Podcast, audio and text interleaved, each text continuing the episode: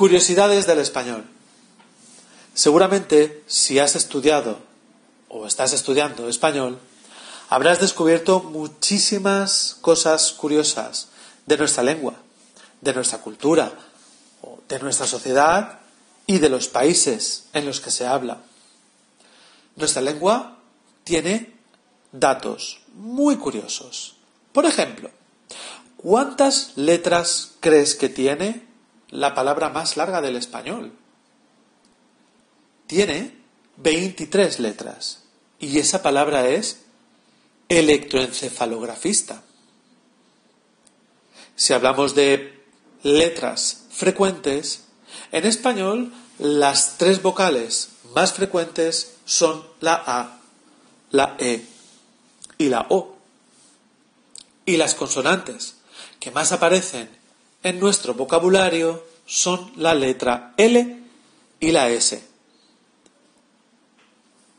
También tenemos palabras en las que se pueden ver las cinco vocales juntas.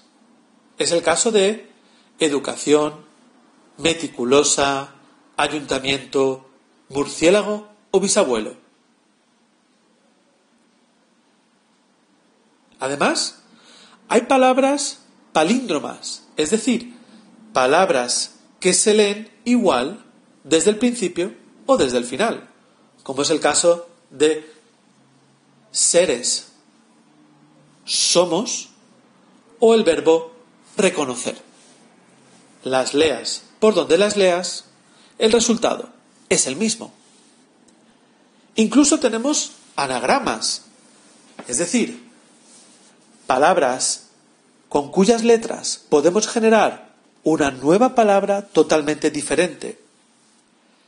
Por ejemplo, ecuatorianos es una palabra con la que podemos formar otra nueva palabra con sus mismas letras. Esa nueva palabra es aeronáuticos.